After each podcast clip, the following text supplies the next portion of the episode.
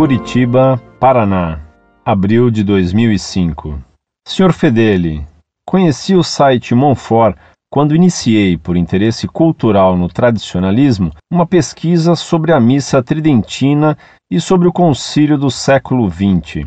O conteúdo do site foi muito útil para minha compreensão sobre estes e outros temas católicos que são expostos de forma diferente pelos párocos atuais, que chegam, em alguns casos, a demonizar o tradicionalismo e transformar o Concílio Vaticano II no seu, entre aspas, santo de devoção.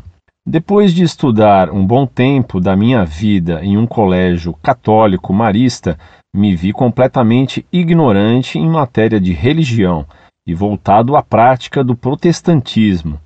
Imagino que mesmo os mais tradicionais colégios católicos estejam decaindo na prática e no ensino da fé, e a razão sabemos bem que é o espírito falso de ecumenismo que leva à criação de uma religião individual e descompromissada.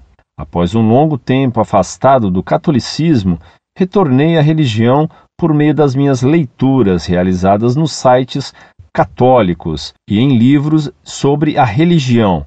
Exclua-se da lista de sites católicos os sites ligados à RCC, TFP, Teologia da Libertação e outros sites heterodoxos. Vejo que os católicos, em sua maioria, apoiam ou ignoram os erros rebeldes dos padres moderninhos, da RCC e de similares, chegando ao cúmulo de apoiar missas em que se dança baião e a celebração de missas em que estejam presentes pais de santo do candomblé no altar. Tendo-me delongado um pouco, o que creio ser necessário para explicar o como o site Monfort ajudou no esclarecimento de temas que ninguém jamais havia me explicado, e por isso agradeço. Gostaria de expor alguns fatos que são necessários para que entenda a minha pergunta. Na paróquia que eu frequentava, eram muito comuns menções do padre à política, apoiando sempre a esquerda, e as deformações na ordem da missa e da organização paroquial, das quais citarei apenas algumas recentes. Primeiro, o padre disse: O Senhor esteja convosco. E quando os fiéis responderam como de costume, o padre disse: Se ele está no meio de nós, então corações ao alto. E assim prosseguiu. Segundo, durante a missa, o padre chama os fiéis ao microfone para darem testemunho de algum milagre que possa lhes ter acontecido na semana. Terceiro, o padre chama todos os aniversariantes da semana ao microfone e depois todos cantam parabéns para você batendo palmas. Quarto, as músicas quase sempre vêm acompanhadas de palmas. Quinto, os confessionários são deixados às moscas, enquanto os fiéis fazem a sua confissão como se estivessem falando com um médico no consultório. 6. A paróquia promove às terças-feiras um encontro de meditação em que os fiéis são chamados a mentalizarem uma luz e deixarem esta luz operar em si. E depois, leigos impõem as mãos sobre os fiéis e lhes aplicam um passe, de modo totalmente igual ao kardecismo espírita, cujas reuniões eu, no passado, tive a infelicidade de presenciar. 7. A paróquia recebe em cada missa aproximadamente 70 a 100 fiéis, a estimativa é minha, e, no entanto, o padre é auxiliado por aproximadamente sete ministros extraordinários da Eucaristia, o que é um número excessivo. 8. Um destes ministros extraordinários é abertamente metrosexual, usa brincos, pinta o cabelo, aparentemente, e veste-se quase sempre de cor de rosa.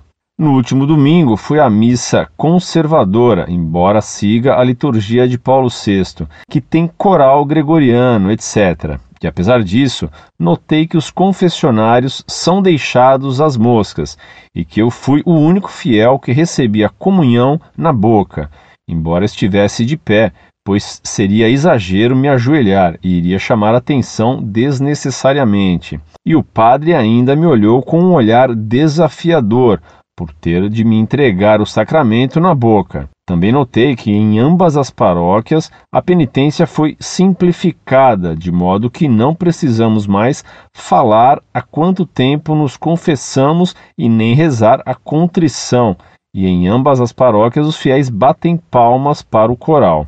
Existe algum meio de denunciar estas irregularidades na paróquia que eu usei no meu primeiro exemplo? Seria melhor que eu falasse primeiro com o padre apesar de achar que ele não irá me ouvir?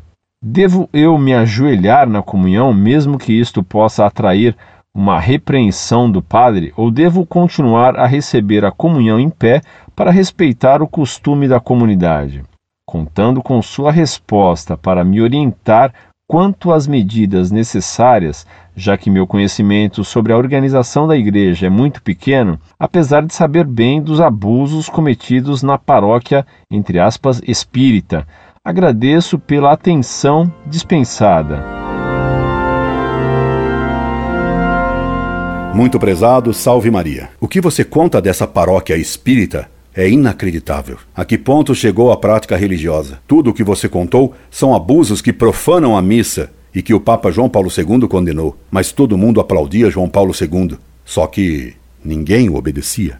Esses padres já nada têm de católicos. Aí se vê a que conduziu o ecumenismo. Essa é a tirania do relativismo. Você deve comungar recebendo a hóstia na boca, pois esse é um direito assegurado pelo Redemptione Sacramentum de João Paulo II. Para evitar problemas maior, pode comungar de pé. Fico bem contente pelo fato de que o site Monfort o tenha ajudado a recuperar a fé e a prática da religião. Um grande abraço, amigo. Escreva-me sempre. Incorde Jesus Semper, Orlando Fedeli.